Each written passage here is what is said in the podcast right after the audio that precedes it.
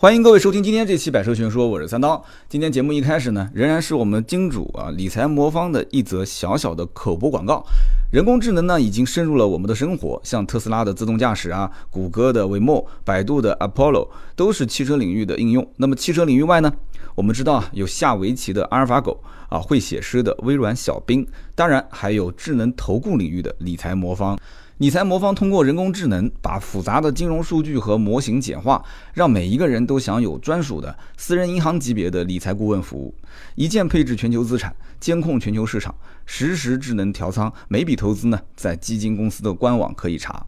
各大 A P P 市场均可下载理财魔方。还是那句话啊，人不理财，财不理你，对吧？大家可以下载下来看一看。理财魔方软件里面也有不少非常实用的文章啊。那么好，开始我们今天正式的节目。今天节目呢是分话题的。那么第一个呢就是关于苏宁电器现在开始卖车了。很多人知道这个网上新闻特别多，对吧？苏宁易购汽车超市。那么三刀呢？前两天也是去了现场，带了一个是长沙的一个集团相关的领导，然后包括南京本地的，就是我们原先的老总啊，就是我原来的领导，带他们去看一看这个店现在目前是什么样一个状况。正好呢，也是通过朋友介绍认识了这个苏宁易购汽车超市的店长。呃，也是南京圈内的这个同行嘛，对吧？大家反正都年轻人，很快就熟了嘛，就大家就聊了很多一些关于苏宁易购汽车超市的相关的一些目前的情况，然后未来的一些想法。这个我说说我自己的看法啊，一会儿。那么同时有一辆柯迪亚克，我们也是开了将近一个月的时间。呃，最近呢，我说实话对这个车印象是挺深的，跟大家分享一下我的这个用车感受。那么第三一个话题就是关于奥迪的一个很有争议性的广告。我看到很多人在微博和微信上都发信息给我了，说刀哥刀哥最近有没有跟这个刀嫂两个人去看电影啊？我说这个有什么好问的？他说。这个你要如果去万达看电影，就是电影前的广告有一条就是奥迪的这个投放的二手车广告，说这个广告很有争议性。那么为什么有争议性呢？我可以等会儿在第三部分跟大家好好说一说啊，先描述一下这广告是什么样子。大家也可以到我们的百车全说的订阅号，你可以去直接回复“广告”两个字，也能看到这一则广告。我估计我说完之后，很多人都可能要去看一看啊。你直接在微信号“百车全说”直接回复“广告”两个字。我们特意把它传到网上给你们看一下。那么第四个就是关于长春车展。前一段时间呢，去长春，这个长春车展我是第一次去啊，印象也是比较深，真的是跟其他很多地方的车展不一样。我才从这个重庆车展回来没多久，这次又是去长春车展。我在想啊，这以后西部的重庆车展、东北的长春车展，对吧？南方的上海车展、北边的这个北京车展，这以后是。这个这个这四大车展吗？难道？那有人讲说这个深港澳，这你怎么不说？深港澳好像是以改装为主，是吧？我也没去过，改天有机会去玩了以后呢，我再跟大家分享分享。反正这些车展 都是各具特色啊，这真的很有意思。我回头跟大家去分享一下。好，我们就开始说说今天的这四个话题。首先呢是关于苏宁汽车，苏宁汽车呢，呃，其实它官方不是这么叫的，叫苏宁易购汽车超市，我们就简称叫苏宁汽车吧。苏宁汽车一开始我看到这则新闻也是别人发给我的，哎，说这个三刀啊，你有没有知道苏宁现在开始要卖车了？我当时有点不以为然，因为什么阿里卖车了，苏宁卖车了，国美也要卖车了，对吧？国美好像是做了一个叫车靠山啊，没记错的话，那么他们都在做这些大平台的东西，但这个国美好像还没启动这个业务啊，好像应该是六月底七月初才刚刚开始招商。那么苏宁汽车是已经正式开业了，七月十五号。那么开业的第二天还是第三天，我们就已经是组团去看了一下整个现场。说实话，挺好的，但是呢，略微的有一点点失望。我当时拍了一个视频放到网上，基本上大家跟我的看法也是比较一致啊，因为大家都是觉得苏宁啊这么大一个名头，对吧？苏宁卖汽车，那怎么着？肯定也是这个规模非常大，旗舰式的，对吧？车非常多，因为不是叫苏宁汽车超市嘛，对吧？所以这个超市两个字，你怎么着也得有个百十来辆车吧，对吧？主流的品牌 BBA 啊，什么大众、福特、丰田、本田这些，你都要是覆盖嘛，你才能叫超市啊。很多人都是这么想，但是真正去了以后发现呢，好像不是想象中那样，新车也就那么一二三四五六七八十来台吧。啊，十来台，而且档次稍微好一点的，也就是那边，而且是南京有一家经销商放了两台，一个是玛莎拉蒂莱文迪，一个是阿尔法罗密欧的一个这 Juliet，就这两台车，基本上其他的都是一些很普通的车啊，可能凯迪拉克跟宝马五系稍微的好一点，所以就要好好说一说，就是到底为什么会出现这样的一个情况。那么反而是啊，它是分主展区和外面一个展区，就是我我自己理解为就是主展区跟外面的展区，外面呢是还没搞好，地上是铺了一个非常 low 的一个红颜色的地毯，就 红色的那个地毯那个边还是卷着的，但是外面的那一片。路口就是市口非常的好，就你但凡只要是停在苏宁的地下停车场，你从地面一楼往负一层去开，你一定能看得到这一层展厅啊，因为它就是在一楼到负一层的拐弯的地方，所以说这个位置还不错。但是呢，我后来也想了一下，真正有多少人是开着车去新街口，也就是南京的最繁华的路段，然后去去还要开到那个地方停车，那个地方。是从由北往南开是可以右转弯进停车场的，由南往北开是不能左转弯，是进左，不允许左转弯进停车场的。那么西边跟东边是两条这个单行线，就是也不叫单行线，就是只能是进到中央商场或者是进苏宁，就这两条路只能是进他们的停车场。所以因此我当时是由由南往北开。我是为了进这个停车场进不去，我特意开到前面，也不给掉头，然后再左拐。第一个红绿灯不给掉头，第二个不给掉头，第三个不给掉头，开到第四个也没有显示不给掉头。反正我也是不管了，因为再往前开要开好远，我都开开我都快要开回去了啊！我就我就不管了，原地掉了个头，然后再右拐开到那个地方，再右拐进停车场。所以我在想，在新街口这个路段，有多少人真的能说开车进到他的地下停车场？这个打一个大大的问号，因为旁边就是地铁，大多数人去新街口，我估计十个人有九个人都是选择坐地铁去的，所以呢，这个负一层啊，它整个的展厅都在负一层，就是负一层的这个位置好还是不好，这另当别论啊，另当别论。那么苏宁汽车呢，它其实本身是想干嘛呢？它是想把它打造成一个全产业链啊这样的一个超市。啊，现在不是就是马云不是在讲吗？说要做新零售，对吧？然后刘强东不是也说嘛？说啊，全国要开多少多少家这种体验店。苏宁汽车其实它是想把整个的汽车当中的整车销售啊，汽车的配件销售啊，包括以后的售后的维修服务啊，包括汽车的保养服务、二手车的交易。我刚刚讲的就是外面那个展厅，就是地上那个红地毯都是比较。卷起来的，就因为它地面还没弄好嘛，就已经正式开业了。我估计也是赶时间嘛，就赶着七月十五号，所以外面的那个展厅全部都是二手车，展示的还是都是一些比较不错的二手车，也不是苏宁自己收的，是苏宁和南京的一家二手车的车商两家合作做了这个展厅啊。那么也就是说，很容易理解嘛，二手车车商给苏宁交一些租金啊，或者说是一些品牌的管理啊、授权的费用。因为你毕竟是用了我苏宁易购汽车超市这样一个名头，那我肯定不能啊让你去坏了我的名声嘛，对吧？所以说你肯定是要有一些保证金之类的。我在猜想应该是这样的一个方式，要不然你不可能是打着苏宁的名号去跟人去交易嘛。所以这样的话呢，呃，二手车交易加上融资租赁，再加上摩托电动车等其他方面，就是一些汽车配饰啊。这个融资租赁呢，就是我刚刚讲的。展厅里面不是停了很多车吗？其中有两台，一个是玛莎拉蒂，一个是阿尔法罗密欧。这两台车是 4S 店放过来的展车。除此之外，其他所有的那些车，我看到有宝马的五系，有凯迪拉克等等，这些车全部都是平安车管家啊！我当时拍的视频里面，大家应该也看到了。所以，因此平安的车它不是直接卖的，平安的车是只做。融资租赁的，大家听好了，平安的车是只做融资租赁的，什么意思呢？就好比说啊，你以一成首付或者是百分之十，那么剩下来的话，我相信大家听过我谈个车啊，或者是一星金融啊，呃那些节目，就那期节目里面的所有的内容，应该都很理解，就我要说什么了，就是这样的一种方式嘛，分二十四个月啊，还是三十六个月啊，那么怎么怎么去贷，它是以融资租赁的形式，车子的名字是写平安公司。所以呢，整个的它一个汽车的整车销售模式，说白了还是什么搭了一个平台，然后用一个品牌的授权的形式吸引老百姓关注。因为苏宁嘛，说实话，全国各地最起码别的不敢讲，在江苏这一带提到苏宁电器，家里面反正我们家电器基本上百分之几乎百分之百都是在苏宁电器买的，因为基本就是苏宁电器、五星电器，然后国美有一段时间还关了，后来我不知道开没开，基本就这两家，你没什么好比的了。现在你可以在线上，你可以通过京东啊，或者是通过啊这些这些平台去买，但是呢，怎么说呢？你像你像我父母这一辈的，我的一些姑妈姨妈这一辈的，他们不会在网上买电器啊。他们而且很多东西他要看到那个东西，要用要用尺子去量啊。就像我们家阳台放了一个洗衣机，然后呢，这个刀嫂，我跟他讲，我说你在网上有尺寸，他还是不放心，他就一定要到这个线下店去，然后呢，用尺子去量一下长宽啊，确定没问题了再买回来。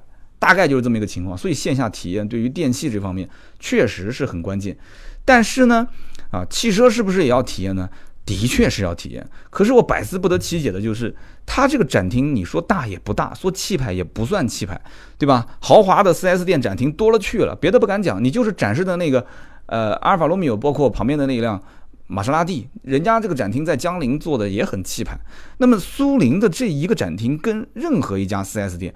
我讲个那个的话，就是哪怕就是跟一些什么本田、丰田、日产的 4S 店比起来的话，我感觉装修档次方面，或者说是整个的规模啊、体系化方面，也没有说能赶得上 4S 店。所以这一点是让很多人一进来，因为你挂着超市这样一个名号嘛，所以一进来之后，大家会觉得有一点点失望。那么这里面还有包括入驻的平台，除了我刚刚讲的这些，还有一家啊叫什么什么驾驶员之家啊，它是什么样呢？就类似于像。你的保养维修啊，你的年检啊，你的换证服务啊，你的年审啊，上牌啊，车身改色，改色之后你不是要换行驶证吗？包括过户这些，他们会有专人去代办。其实这些呢，听如果是小白用户听起来会觉得，哎还不错啊，还不错，我来入个会员挺好啊。但是对于我来讲的话，我觉得这些服务，你只要身边稍微认识一个懂行的人。黄牛啊，或者是靠谱一点的 4S 店里面的这些上牌员，就人人都能帮你办，人人都能帮你办，非常简单，换证、联审，甚至帮你去交这个罚款，对吧？上牌、改色这些过户都特别简单，一个人就可以全部搞定了。所以呢，这个我觉得啊，他其实只是想把自己的用户啊，就或者说是把自己的消费者变成他的会员，然后再进行二次开发啊，再进行二次、三次的去营销，仅此而已。所以他引入了这样的一个平台。那么这一个苏宁汽车啊，或者叫苏宁易购汽车超市，到底想要做什么样的一件事情呢？我觉得最大的一个这个亮点在于什么？就是七月一号的这个国家相关政策，很多人应该也都知道，对吧？什么不允许加价了啊？这个单一品牌经营也可以变成多品牌的经营，对吧？可以把销售跟售后分开，就是响应这一方面的号召。而且苏宁本身是分成应该是六大板块吧，它其中有那么两个板块是上市的。那么这一块苏宁云商，它本身就是一个上市的背景，那么因此它其实这一个线下开啊，就传言说全国要开一百多家店，它应该讲是它的一个话题性啊，是一个话题性。而且我算来算去，我觉得苏宁本身是不吃亏的。为什么不吃亏呢？你说这一块地控制也就控制了，对吧？这么多商户入驻，苏宁只是用品牌来去去进行一个背书，而这些人正常都是要交合作费用的。都是要交入场费用的，所以我在想，这个苏宁生意做的并不是很吃亏，而且，他就算是这些房租以一个比较低的价格租出去，或者说是以一个啊比较低成本的合作方式来进行这样一个操作的话，他搭一个平台，其实对于他的不管是二级市场的这个反应来讲，因为市民会股市里面的人肯定是对啊。这个苏宁云商、苏宁易购开始做这件事情了吗？那很有信心啊，那很有可能就是说他要颠覆传统的 4S 店，对吧？当然，能不能颠覆，我个人觉得比较难啊，因为这个汽车的全产业链要解决的问题点太多太多。一会儿我要说，他会遇到很多很多的问题点，我就随便想一想，就有五六个问题点要解决，都是大问题，不是说马上就能解决的。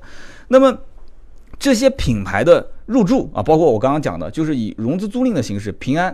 平安它不会跟小的平台去合作，平安的车管家它都是做大平台合作、大集团公司的合作，所以说它跟苏宁合作也是想当然的啊，这意料之中的事情。而且我我非常非常就是有一种预感啊，就是苏宁开这样的一个苏宁的汽车超市啊，很有可能背后的促进它能快速迅速的落地的一大部分的原因，我在想是不是就是因为平安车管家。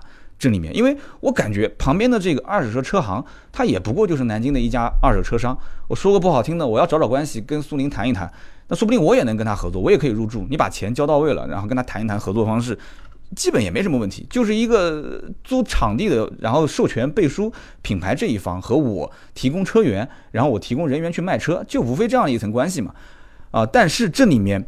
我感觉平安的这个车管家，他的这个合作和苏宁之间才是绑得比较深的啊。包括我刚刚讲南京有一家这个玛莎拉蒂的阿尔法罗密欧的这个应该只是暂暂时的代理，因为我听说南京的阿尔法罗密欧有有另外一家公司在代理销售，很快他们就可以。呃，就拿回去之后，这家卖玛莎拉蒂、法拉利的这家公司就不再卖阿尔法罗密欧了啊，只是听说。那么在这样一个前提条件下，我个人觉得啊，它是跟平安的车管家绑得比较紧，就是他今后走这个融资租赁。来卖车的可能性会非常大，可能再往后它越做越大。我在猜想啊，苏宁可能我自己就开始做，我苏宁反正有钱，我自己有资金，我是不是自己就开始做啊融资租赁的形式？只要有钱都能玩，是不是？什么一成首付谈个车，一万块钱把车开走，苏宁可以自己做啊，完全可以自己做，是不是？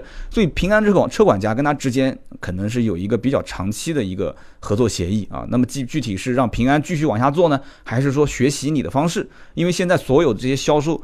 你 4S 店有展车的，那么你 4S 店安排人；那么你如果是这个，呃，应该怎么说呢？就是平安车管家你入驻的，那你就平安安排人。那么他自己这边也有销售，就是他们目前的这种状态呢，还是一个就是就是一个商家入驻，商家负责经营管理，然后我自己也有直营的一些相关的销售人员来辅助。那么后期我不知道具体到底是全部都不需要商家的人了，苏宁自己来还是怎么讲？但是目前来看，还是有一点点，我是觉得有一点点。有一点点，可能他们也是在摸着石头过河，也也是在看，就是市场什么样的反馈，他们就以什么样的形式来进行应对吧。所以也有很多问题要去解决。那么这里面还有一个呢，就是资金流水。我个人觉得，其实苏宁啊，看不看重汽车销售的这一块资金的大额的这个就是这个流水的。呃，这个应该怎么说呢？就对于它的一个背书，我觉得还是会看重的啊。为什么呢？因为它毕竟是做二级市场，它是一个有上市公司背景的这样的一家公司。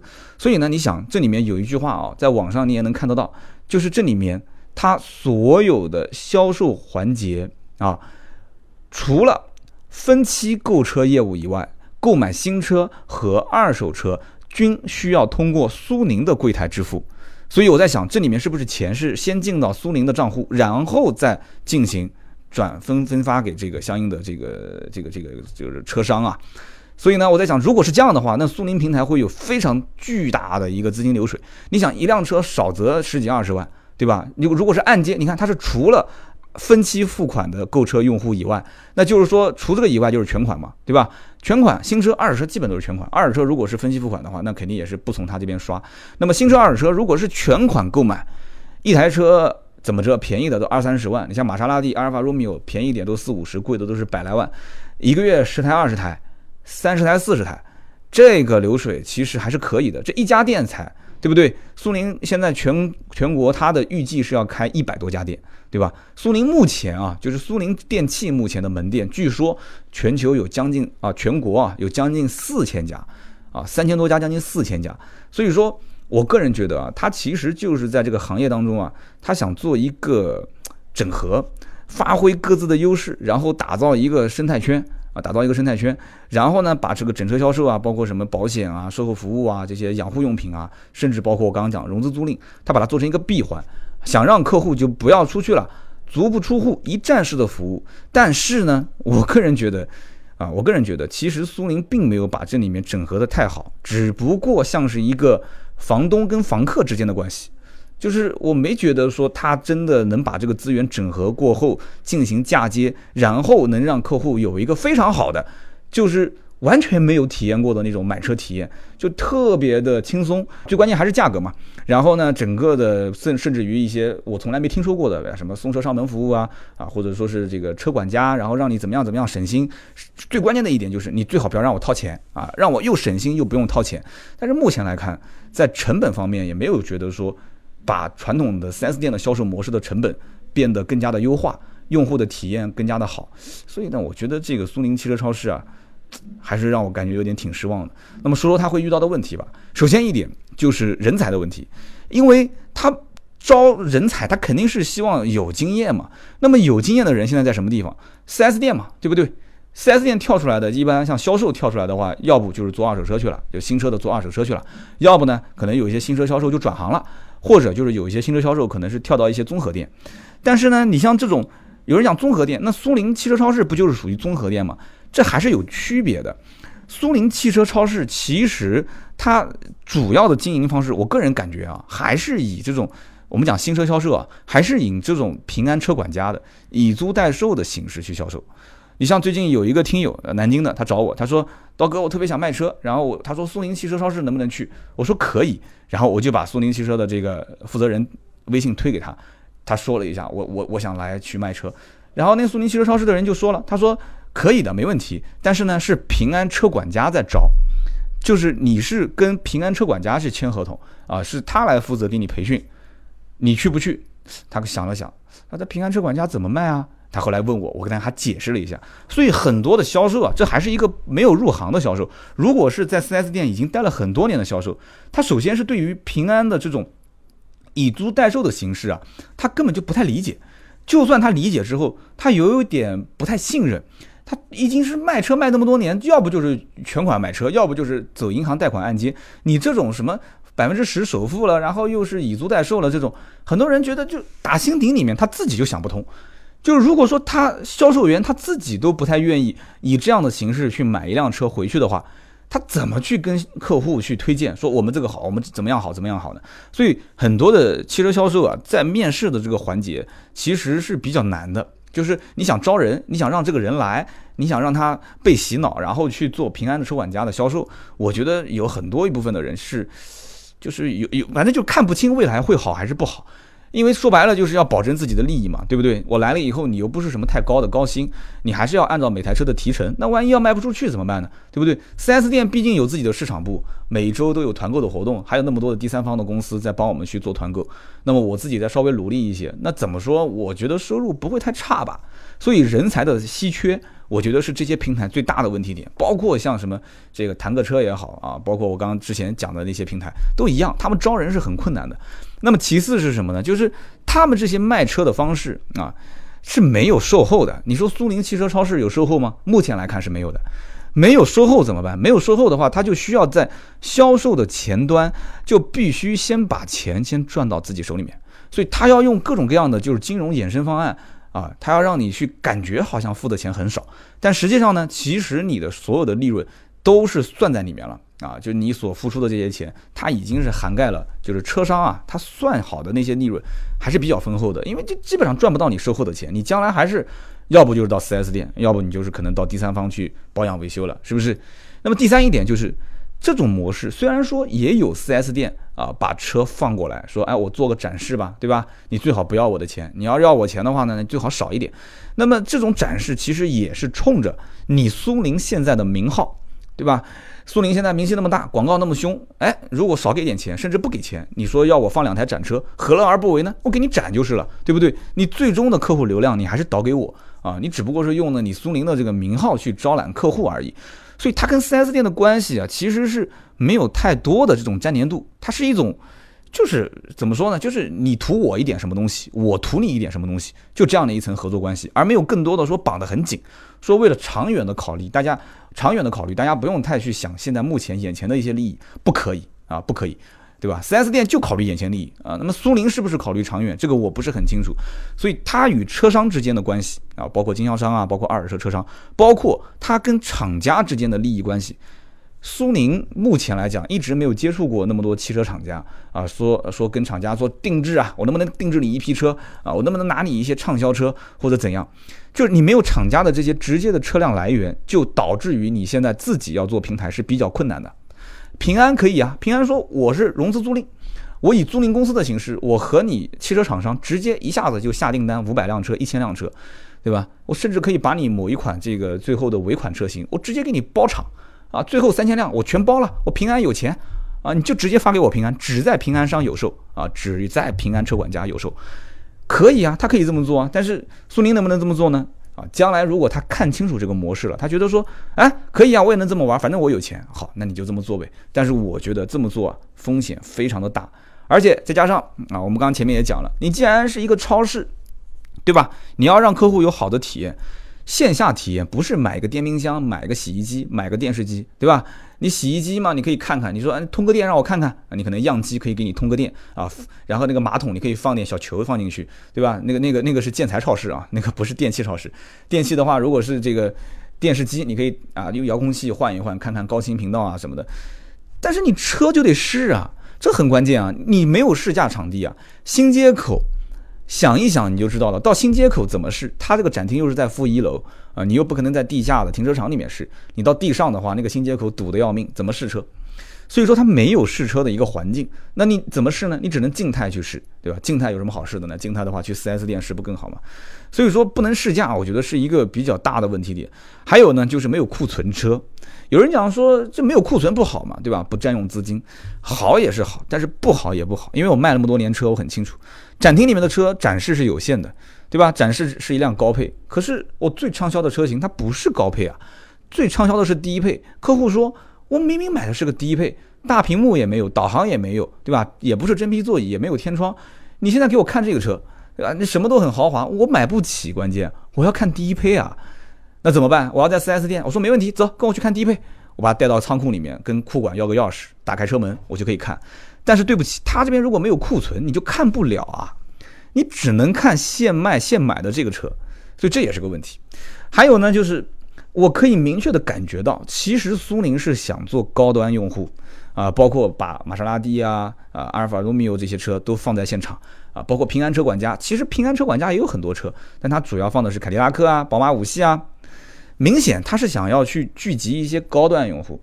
但是我们回头想一想。高端用户，一个买奔驰、宝马、阿尔法罗密欧，包括玛莎拉蒂的这些人，他们真的会说跑到平安车管家，然后跟他讨价还价，说为了那么一千啊，还是五百，然后还个半天，然后冲着你苏宁的牌子去买，而且还不一定便宜，关键是，对不对？那我宁可是到 4S 店去试驾，然后但凡客户只要去到 4S 店，4S 店的销售本身就很专业，而且会盯得非常非常的紧。啊啊，先生啊，你最近考不考虑啊？我们最近有团购，我们最近有活动。呃，你要如果到这个苏宁的汽车超市，你去看他的这个车，我个人判断啊，大多数的这些人应该是已经是去过了 4S 店，然后再到这边，就是抱着什么样的心态呢？就你如果比 4S 店低，我就在这边买；你要如果没有 4S 店低，那我还不如去 4S 店买车呢，对吧？省得那么麻麻烦。所以这一点我觉得也是一个问题点。还有一个呢，就是你现在去这些苏宁的这种线下门店的，都是些什么人？我个人觉得啊，就年轻人现在，你像我，我能在网上买的，我绝对不会到实体店去买。反正基本上我在想去的，应该都是一些年纪比较大的。而年纪比较大的这些人，是不是能定位成他的这个高端用户群体？因为楼上就是苏宁电器嘛，啊，苏宁的这样的一个旗舰店，所以我在想这里面是不是能重合，这是一个比较难的问题点。那么还有就是，你说做二手车这个市场，毕竟是远离二手车市场。我自己是开二手车车行，所以我很清楚。你这个店离二手车市场越远，其实你集客的难度就越大啊！二手车市场虽然你看平时可能人不多，但是但凡到市场里面来看车的人，意向都非常高，成交的概率都非常高。你说新街口，你放到那个地方，你说来来往往看二手车的，是不是都是很有意向的？我告诉你。这个就很难了啊！说不定楼上买电器的路过看一下，说不定就是就是来新街口逛逛街吃个饭，说哎听讲开了一个苏宁的这个汽车超市，我们去看看，可能都是这样的一些人。所以你的这个销售的接待的成本，大量的时间可能都是无用功啊！所以我在想，这个成交概率低，其实对于销售员也是挺打击的。销售总是接不到能成交的客户，很多人可能干个一个月两个月就离职了。所以最后总结一下，关于苏宁这个汽车超市呢，我个人觉得啊，多数人去了可能看会失望，因为规模本身不大，而且模式也没什么创新，啊，所以呢可能会觉得，哎呀，这个只是苏宁的这一个名头啊，而且苏宁可能也只不过就是说，啊，先尝试一下，试试看啊，南京当地先开一家试个水，以后反正一百多家是不是真的开，这也不是说一下就是全部都开了嘛，慢慢来嘛。那么据说这个苏宁汽车超市开业的时候。啊，苏宁云商的 C.O.O 侯恩龙啊，侯恩龙也是他们的这个高管啊，现场还是就是参加了开业仪式，这个规格应该讲是非常高了。这个侯总啊，其实微博上也算是个红人啊，为什么呢？因为当年刘强东，大家记不记得刘强东曾经讲过这么一句话，说宿迁还开着国美和苏宁的门店，这简直就是京东的耻辱啊！后来是谁回应他呢？就是这个侯恩龙侯总，苏宁云商的 CEO，他回微博呛了他一下。说我们呢，苏宁的门店是越开越多啊，而且体验呢也是越来越好啊。这个刘总啊，你还是好好的活着吧啊 啊！就是这个侯总当时回了一句啊，一看也是性情中人。那么苏宁这个汽车超市呢，我感觉啊，他在整合资源的这个过程当中，其实我觉得他没有什么太多的经验，他可能感觉就是我苏宁给你背书一下就行了啊，我给你到时候一百多家店开起来，有一个规模效应，老百姓不就相信我吗？对吧？我们卖这个电器卖了多少年？我卖了几十年，卖个车还不简单吗？其实没有那么简单啊，没有那么简单。我觉得他整合资源的能力还是有一些薄弱，还是有些薄弱。其实我可以给他支一些招数嘛，啊，招数嘛，其实很简单。首先。你既然是想把用户变成会员，那你现在地理位置又有优势，你怎么发挥地理位置的优势呢？我觉得是这样子的。首先啊，你现在买你苏宁电器的那些用户，不是有买低端的吗？你比方说我们家可能是海信，我们家可能是 TCL，那我就是属于这些比较 低端的用户。但是就用用电视机 TCL、海信的，大家别别生气啊，我们家就是用的海信啊。那么有一些买夏普的啊，买索尼的，或者是买更贵的，可能买个三星那种就曲面屏、超大屏的这些用户，那买个电视机买个两三万的，就这一类用户啊，你能不能把用户信息直接导给这些商家啊？包括买洗衣机的啊，买买空调的都不差钱，一买就是买好几万。就电器有的时候大客户一买都是几十万就直接端回去了。就这些用户，你可以不可以把他的这些相关信息导给这些商家？啊，你既然你定义是做高端用户群，对不对？你可不可以叫做先予后取？你不能让这些卖车卖给了高端用户，然后把它变成你苏宁电器的高端的电器用户，这个就我觉得太难了嘛，对吧？人家冲着你苏宁的背书，其实他要的是什么？你苏宁那么多的客户的保有量，对吧？那么多的客户信息，你能看得到啊，对不对？每一个人家里面用什么样的电器，你可以。判断出哪个人是高端用户，我觉得这是一个。二一个，苏宁的物流那么好，对不对？物流那么好，你就可以做很多的一些事情嘛，对不对？能不能上门服务啊？买了我的车以后，上门给你免费打蜡、免费洗车啊，给费给你免费保养之类的，就是上门服务，或者说是送车到家啊，零配件送车到家，或者怎样怎样，就这类就这一类东西。你如果 4S 店它没有全国那么多网点联合在一起，因为全国各地的经销商都是可能。大集团或者是各个不同集团，有的是当地的一些私人老板，可是你苏宁全中国的老板就一个啊，就是你张老板一个啊，所以说你就可以这么玩嘛，你把物流体系打通啊，给他保证客户的一个全新的体验，就是买完车之后很多一些后顾服务我都能跟得上，全国性的啊，不是说以地域为单位。那么还有一个呢，就是能不能从农村包围城市呢？对不对？一线城市套路深啊。太深了，对不对？4S 店的竞争又很激烈，价格又比较低，所以一线城市用户啊，大多你你像我们 4S 店比价，对吧？然后各种团购网站参加团购，然后看各个自媒体，上各个这个相关的 APP 软件平台，然后各种比啊，比到最后再到 4S 店各个谈，这套路太深了。你如果说苏宁这么大个牌子，你要到一些三四线城市。啊，就是一些小城市没有 4S 店的，或者是一些可能那当地的二级经销商也不是特别普及的，你给他端开一个苏宁汽车超市，那这个影响力我觉得真的是不一样。你的客流量、到店的签单成交率啊、成功率都很高，我个人觉得是这样子的。你再给他提供一些服务，那就更完美了。所以我觉得应该是什么？农村包围城市。那么我刚刚讲的这个地域的优势。新街口，新街口虽然说过来专门为了买车的人可能不多，但是我个人觉得来吃饭的、来买衣服的、来玩的这些人特别多。那能不能把这个汽车超市变成一个特别好玩的地方？就年轻人特别想要到这边来玩一把，就是这样的一种玩的这个属性，怎么让它成交？怎么让它变成现实？这个很关键。你要如果还是像传统的汽车超市啊，放那么多车怼在里面，对吧？又是一个新街口，寸土寸金的地方，你根本就放不了几辆车。但是如果把它变成一个超大的游戏厅，这个我只是自己随便设想一下，变成一个超级大的 VR 啊，一个实体演示厅。啊，你你苏宁反正那么有钱，你找一个团队给你开发嘛，对吧？就是各种不同的车型，凯迪拉克的 ATS L，包括啊宝马的这个五系也好，甚至 M 五、M 六啊，就 M 七，你给它使劲的整哎，你就整成那个 VR 的模式，对吧？奔驰的 AMG 啊这些。你把它全部整成 VR 模式，然后呢，全部那种就是立体的、三 D 的、动感的、五 D 的，你给它整起来。来了以后，你说我们这边没有没有现实的展车，你直接到那个屋子里面，你要什么车，我给你直接上一套程序，你就直接开，每个人开十五分钟，真的爽歪歪，爽歪歪。爽完之后，你就会问了，你说真的开这个车是这种感觉吗？然后销售讲说，不用说啊，肯定是这种感觉啊，对不对？你今天不是开的柳博格林赛道吗？没事，明天再给你整一个银石赛道啊。你下个星期过来，我们银石赛道的数据很快就要就建好模具啊，就好了，就可以上线了啊。你下个星期再过来玩，你这么体验啊，对不对？你新街口年轻人吃饭、打游戏、玩儿，对不对？小谈对象、看电影，你给他整成这个模式，谁还傻乎乎的过来看车啊？又不能试驾，静态放那个地方，给他整成一个游戏厅啊，就五 D 模式啊，那多好，对不对？多好！所以我个人这么想，地理优势这个一定要给它发挥出来。还有一个什么，户外电子屏啊。我的天呐，苏宁电器那基本上每一个城市的那个位置，我记得在这个成都吧，好像那个春熙路的正对面就是苏宁嘛，一个大的电子屏，新街口的电子屏不也是吗？苏宁那么显眼，那个大的户外电子屏，你能不能跟商家，哎，汽车商家能不能跟他们共享广告资源呢？对不对？能不能共享广告资源？对不对？这一点我觉得也很给力啊，对吧？各种品牌的广告，二手车的广告，各种你吸引客流量嘛。所以我个人觉得啊，成本高有成本高的。弱点，因为你的持续的盈利能力可能比较弱，但是呢，地势好有地势好的优点，这个关键还是看怎么用啊，还是看怎么用。哎呀，怎么说呢？这个我觉得啊，真的这个还是要很长的路要走啊。而且我记得我们家还有那个苏宁的会员卡，说什么金质质保、银质质保、十年质保，我都记不得那个卡哪一年买的了。十年质保，反正我记得当时我是花了一点钱买了这张卡。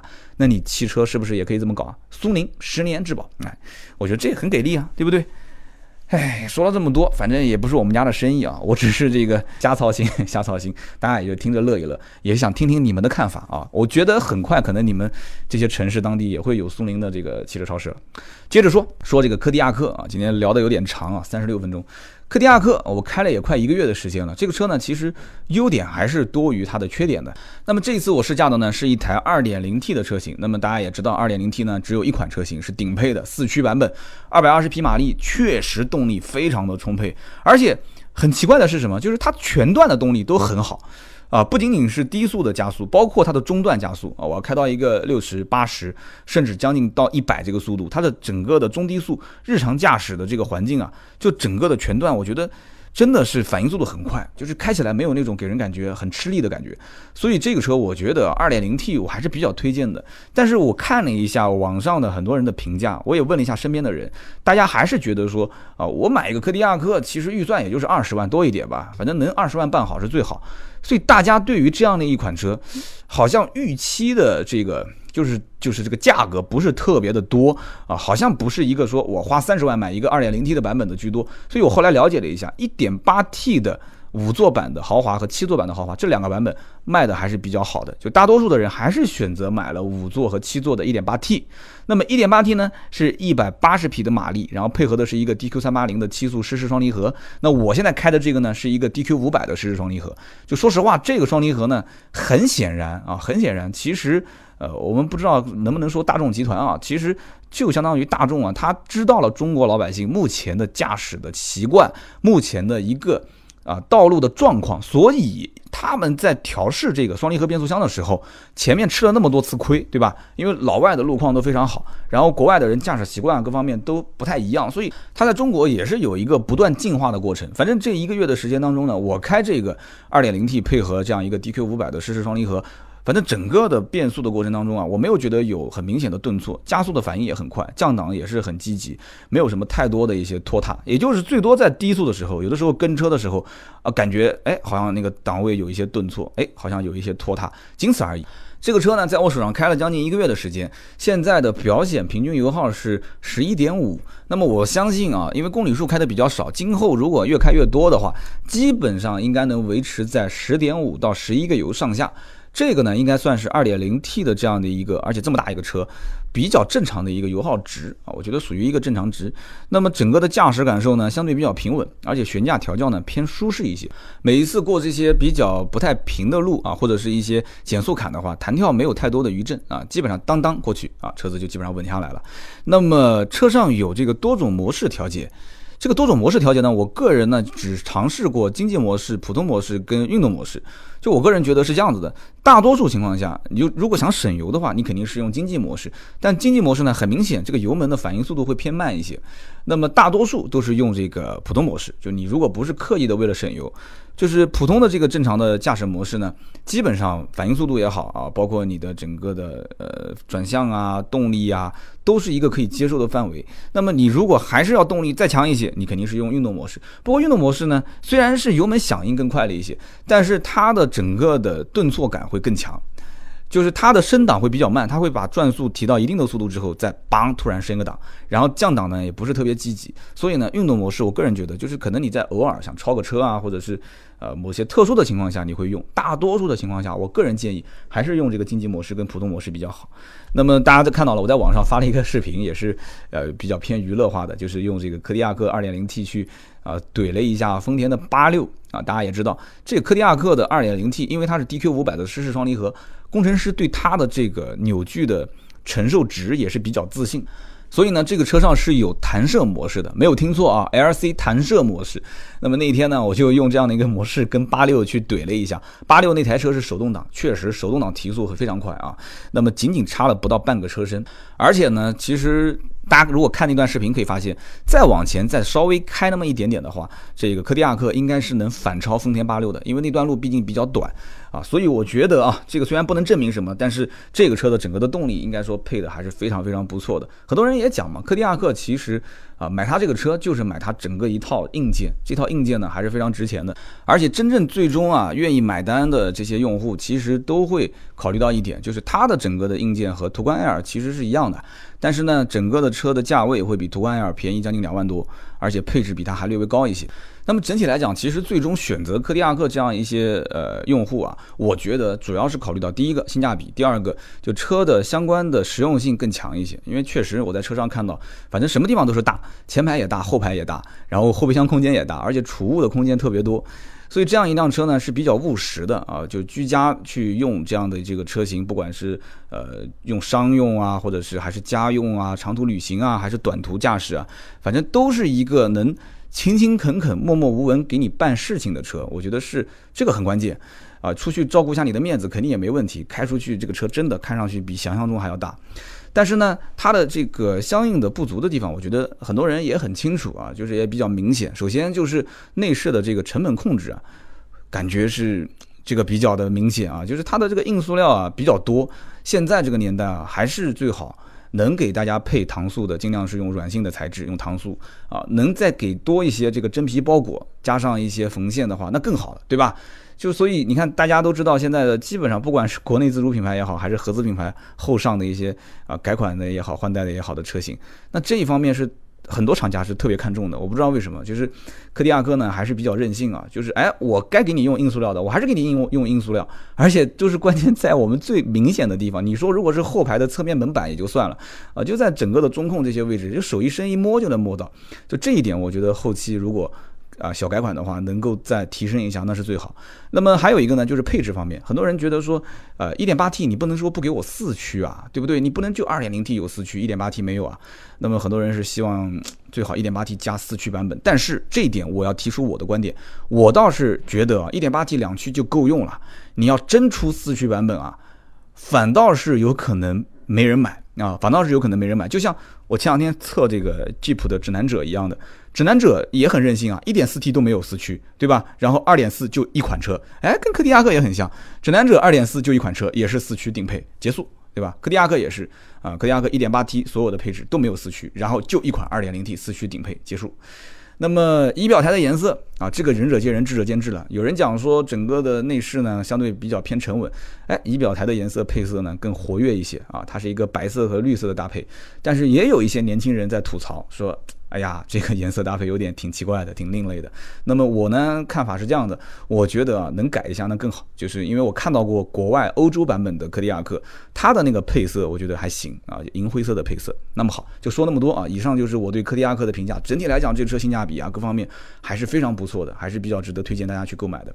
那么接着说一说这个关于奥迪的二手车广告。那么最近呢也有人去啊在微信微博上给我发信息说，刀哥啊有没有看？这个万达的电影院里面放的一则奥迪的二手车广告，这广告是什么呢？就是一个婆婆啊，就一个婆婆，她呢是冲向了这个正在举行婚礼的，应该是儿子跟儿媳妇，然后她就去扒着那个儿媳妇的嘴巴，然后扒着儿媳妇的耳朵，然后去看她的鼻子，然后最后非常夸张的表情，然后比了一个 OK 的姿势。那什么个意思呢？其实就是看她这个是不是整过的，就这么个意思，对吧？那么最后出现了一个官方的这么一句话，就是什么奥迪啊，官方认证才放心啊，官方认证才放心。其实打的是什么广告呢？就是奥迪的品鉴认证二手车。有人讲说，刀哥你可以说一说，真的是可以说一说。为什么呢？因为我呢原先本身就是奥迪 4S 店的二手车总监啊，我是专业经过。奥迪的品鉴二手车的这个培训，也是通过二手车的总监认证的这样的一个一个一个一个销售方面的这个就是这个人员，所以这个广告，我觉得啊，我分两点来讲。第一点，我其实是非常欣慰的，我还是比较支持这样的一种形式啊，只是形式并不是内容啊，因为奥迪的广告呢，一直都是比较的沉闷，比较保守。什么？别人看到的是你的汗水，我们看到的是你什么？别人看到的是你的成功，我们看到的是什么？就总是这样子，然后动不动就是一个成功人士拉开车门，穿个西装，然后跟别人握个手啊什么的，就是他一直都是那种很套路化的，就是呃比较沉闷，给人感觉。但是你看国外的那个，就是每一年不是会评比那个超级碗广告创意嘛？那老外的广告就很有意思啊，我看过很多的奥迪的广告，就是他其实骨子里面不是一个正经的广告公司啊。我也不知道该怎么说，就他骨子里面的广告本身就不正经啊，但是到中国来，可能是因为相关的领导他要审核这个广告的题材，所以就变得就变得就很正经。我不喜欢，我真的不喜欢，而且年轻人现在都走年轻化的品牌的调性，对吧？所以年轻人应该也不太会接受。当然了，有几个年轻人去看广告呢？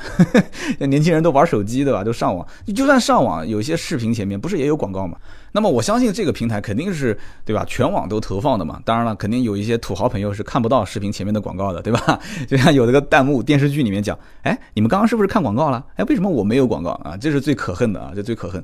所以说这个广告呢，我觉得形式我是非常赞成的，因为奥迪很明显现在已经开始啊进入了一个抓年轻人的心。啊，就是品牌越来越年轻化这个路线，我觉得我真的很欣慰。但是，关于这个是不是歧视女性啊？因为你你你这个创意的，就是啊，就是用又捏捏耳朵、捏捏鼻子，然后就感觉就特别不信任自己的儿媳妇。怎么讲呢？我觉得啊，有那么一点。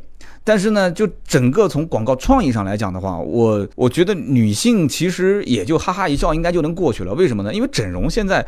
也是一个非常常见的现象，就是可能一些微整容啊，就是隆个鼻子、开个双眼皮什么的微整，这个就算身边有同事说去整了，他可能还会回到办公室，大声的会跟人讲，哎，前两天你看我整的这个鼻子怎么样啊？啊，你看我的我的双眼皮，就我经常也会听见，就是身边有朋友会去甚至发朋友圈说，你看我最近啊这个鼻子弄了一下，大家感觉怎么样？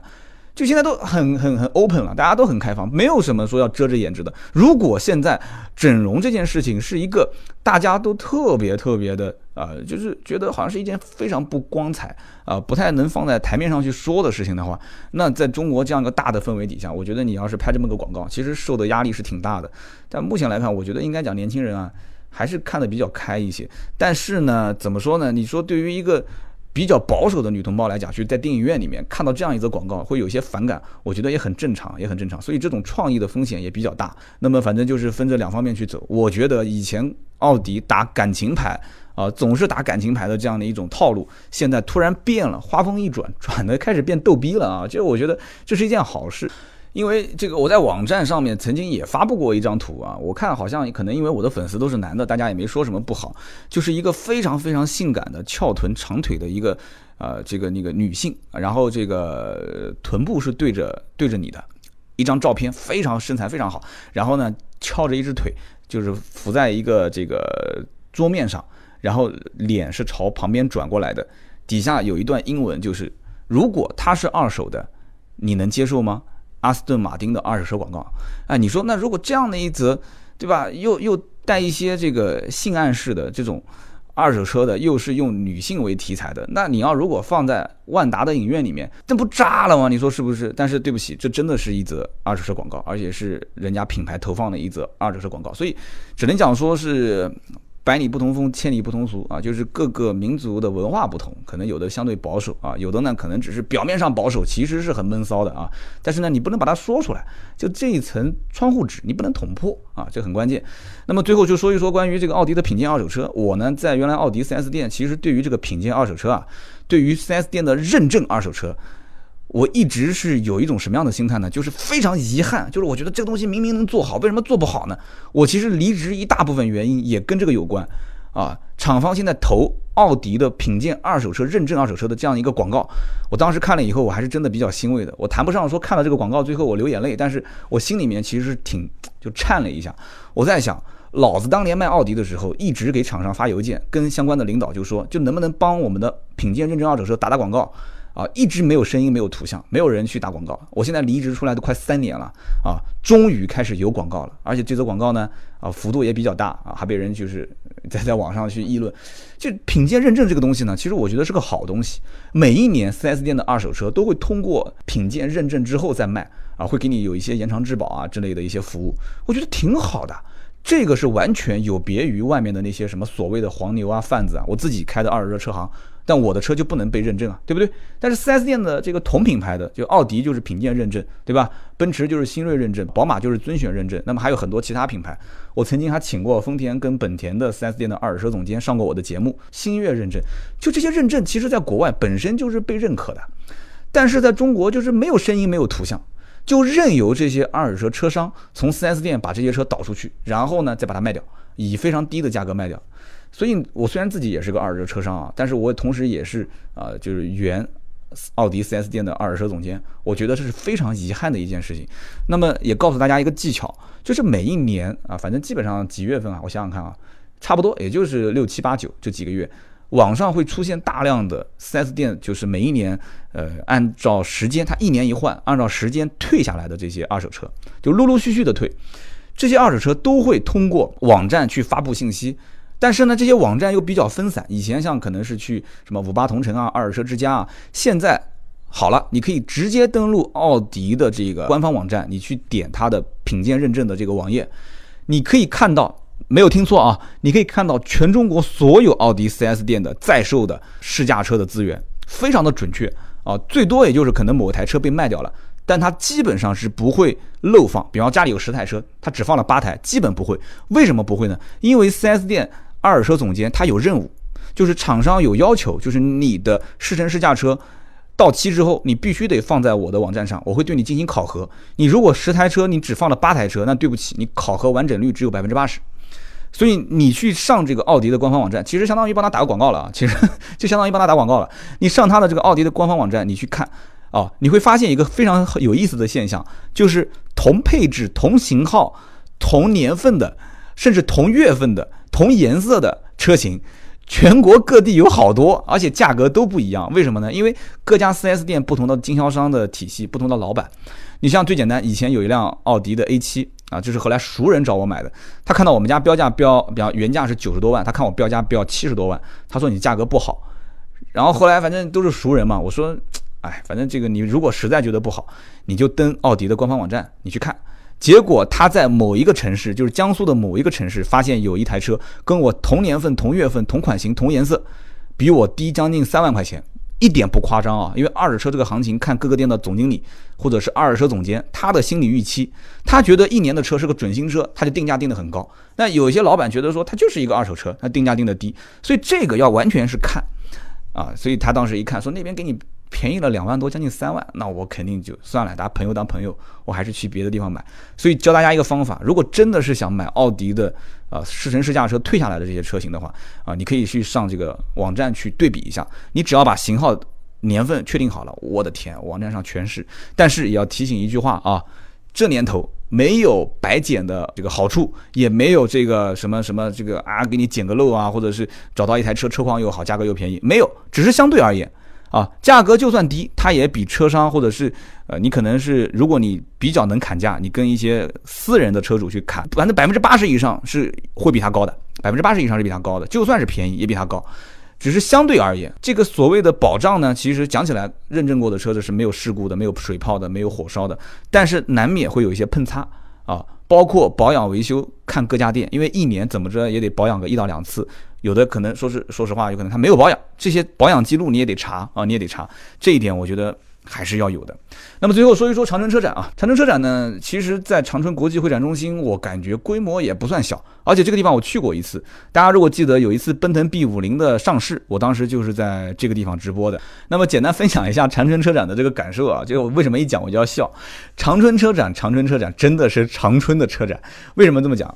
就整个一号馆就被一汽给包团了，知道吧？就整个就给包场了，就是一汽，就是红旗，然后一汽轿车，就特别有意思。而且长春人，我不知道是真的骨子里面就认这个一汽，就认这个大众呢，还是说是因为这个确实是一汽轿车在当地的价格比较好，然后大众的价格比较好，是这个原因，所以大家才会买。就是很明显那个展台啊，就是可能比亚迪没人，然后丰田没人。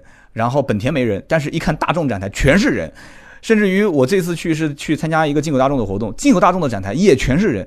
你要知道，在南京是不可以想象的，在南京的话，进口大众展台应该是跟基本上跟什么英菲尼迪啊、雷克萨斯啊，或者是呃这个 Acura 可能展台的人差不多。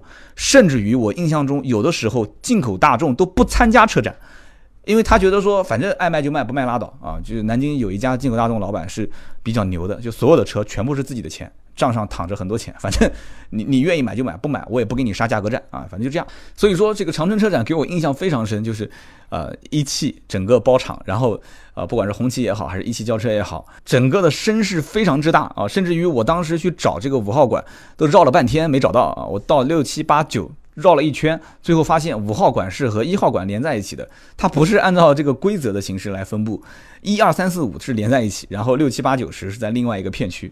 特别有意思啊，所以在长春的这个车展啊，我在想，它是照顾本地的产业，这个无可厚非。但是呢，你看看重庆车展，重庆车展它也有重庆的汽车产业啊，对不对？